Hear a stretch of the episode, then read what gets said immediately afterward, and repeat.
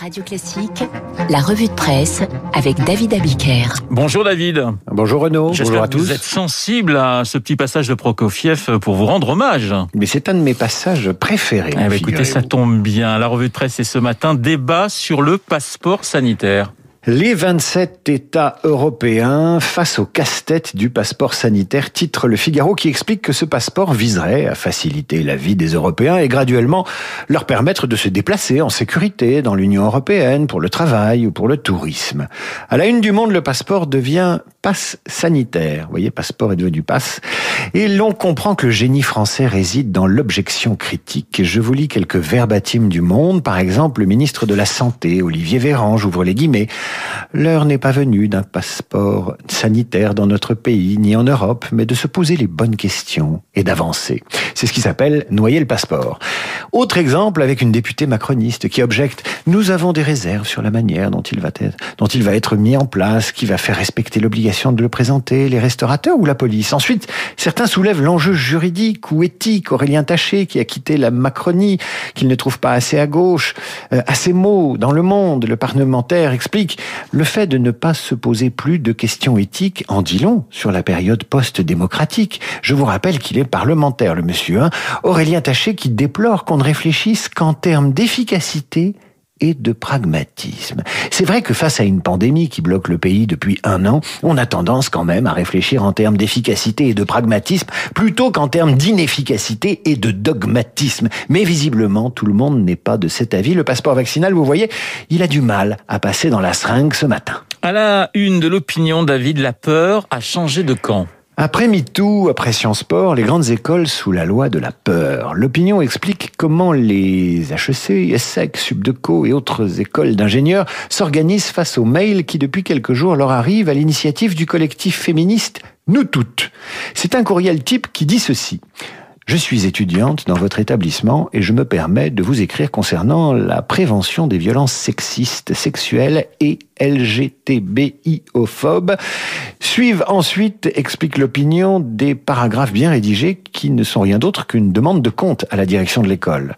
Comment remplit-elle son obligation de prévention? Est-elle bien dotée d'une cellule de veille?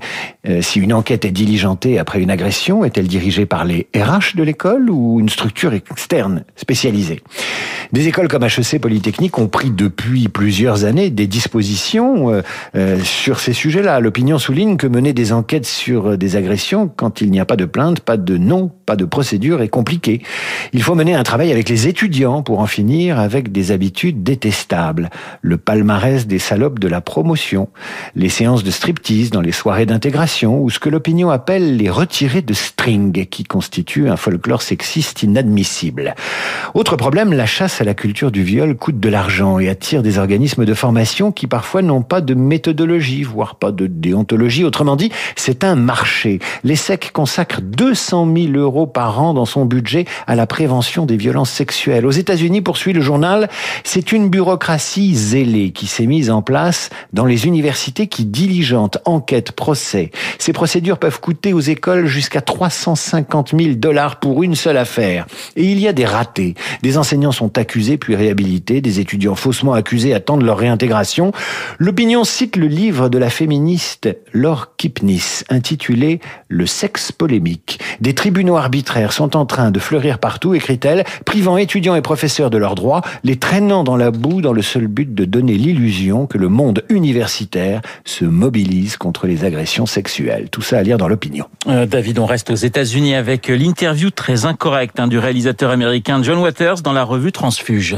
Alors que Marina Foïs fait la une de match avant les Césars qu'elle animera le vendredi prochain, en tentant de faire mieux que la pénible cérémonie de l'an dernier, le cinéaste John Waters se confie au magazine culturel Transfuge.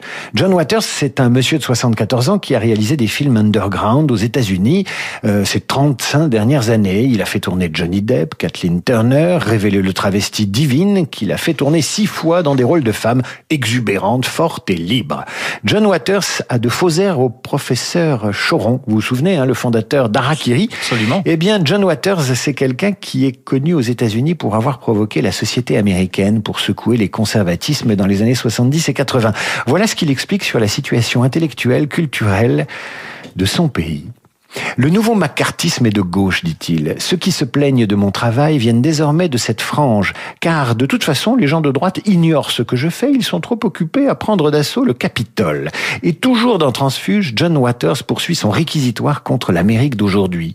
Le plus grand danger aujourd'hui, c'est la censure et l'autocensure en matière artistique. À l'époque du macartisme, il suffisait d'être soupçonné de communisme pour être broyé, éliminé. Désormais, il est fréquent qu'un nom soit donné en pâture et condamné à l'oubli professionnel.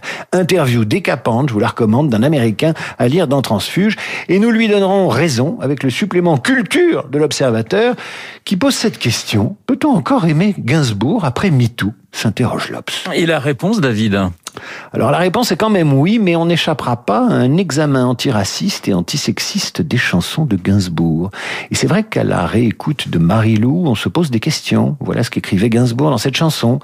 Pour éteindre le feu au cul de Marie-Lou, un soir, n'en pouvant plus de jalousie, j'ai couru au couloir de l'hôtel décrocher de son clou l'extincteur d'incendie. Brandissant le cylindre d'acier, je frappe. Paf. Et Marie se met à geindre, de son crâne fendu s'échappe un sang vermeil. Voilà, ça c'est un féminicide. Et Lopes poursuit son exploration, notant qu'il est des chansons où Gainsbourg fantasme sur des mineurs. Mélodie Nelson n'a-t-elle pas 14 printemps et 15 étés jusqu'à la chanson évidemment Lemon Incest Mais c'est pas tout. Il y aurait une forme de racisme chez Gainsbourg quand il appelle ses musiciens jamaïcains ses monkeys, autrement dit ses singes. Alors question, votre honneur. Peut-on encore aimer Gainsbourg s'interroge Lopes, qui donne l'impression de se pincer le nez pendant trois pages? Eh bien oui, on peut. On a l'autorisation, conclut le magazine, qui évite le ridicule qui consisterait à juger les œuvres du passé avec les codes du présent. On peut aimer Gainsbourg, car il a un statut à part, qu'il est génial, qu'on a envie, écrit Lopes, d'en transmettre le goût à la prochaine génération. Mais tout de même, qu'est-ce qui met le plus mal à l'aise, les chansons de Gainsbourg ou bien l'exploration du répertoire d'un artiste avec un code pénal dans la main? La provocation de Gainsbourg il y a 30 ans ou la méthode qui consiste à faire d'une chanson l'élément à charge d'un casier judiciaire possible? Si c'est ça, Gainsbourg n'a pas fini d'en baver. J'avoue, j'en ai bavé, pas vous, mon amour. Avant d'avoir eu vent de vous, mon amour. Ne